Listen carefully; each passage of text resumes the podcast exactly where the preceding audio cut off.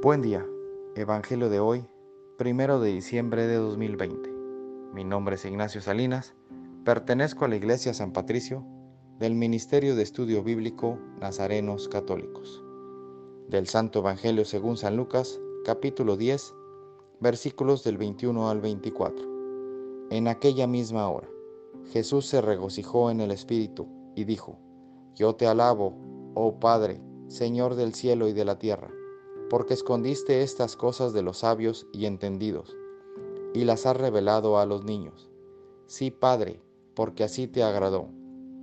Todas las cosas me fueron entregadas por mi Padre, y nadie conoce quién es el Hijo, sino el Padre, ni quién es el Padre, sino el Hijo, y aquel a quien el Hijo lo quiera revelar. Y volviéndose a los discípulos les dijo, Bienaventurados los ojos que ven lo que vosotros veis, porque os digo que muchos profetas y reyes desearon ver lo que vosotros veis y no lo vieron, y oír lo que oís y no lo oyeron. Esta es palabra de Dios. Gloria a ti, Señor Jesús. Reflexionemos.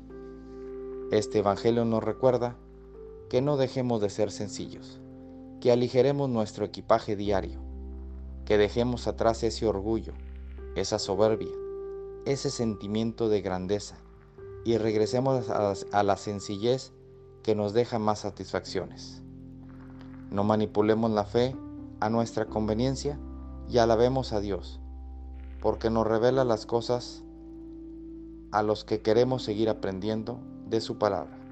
Retomemos nuestra sencillez para que abramos nuestro corazón a la grandeza de su corazón. Dichosos los que van con sencillez al encuentro del Señor.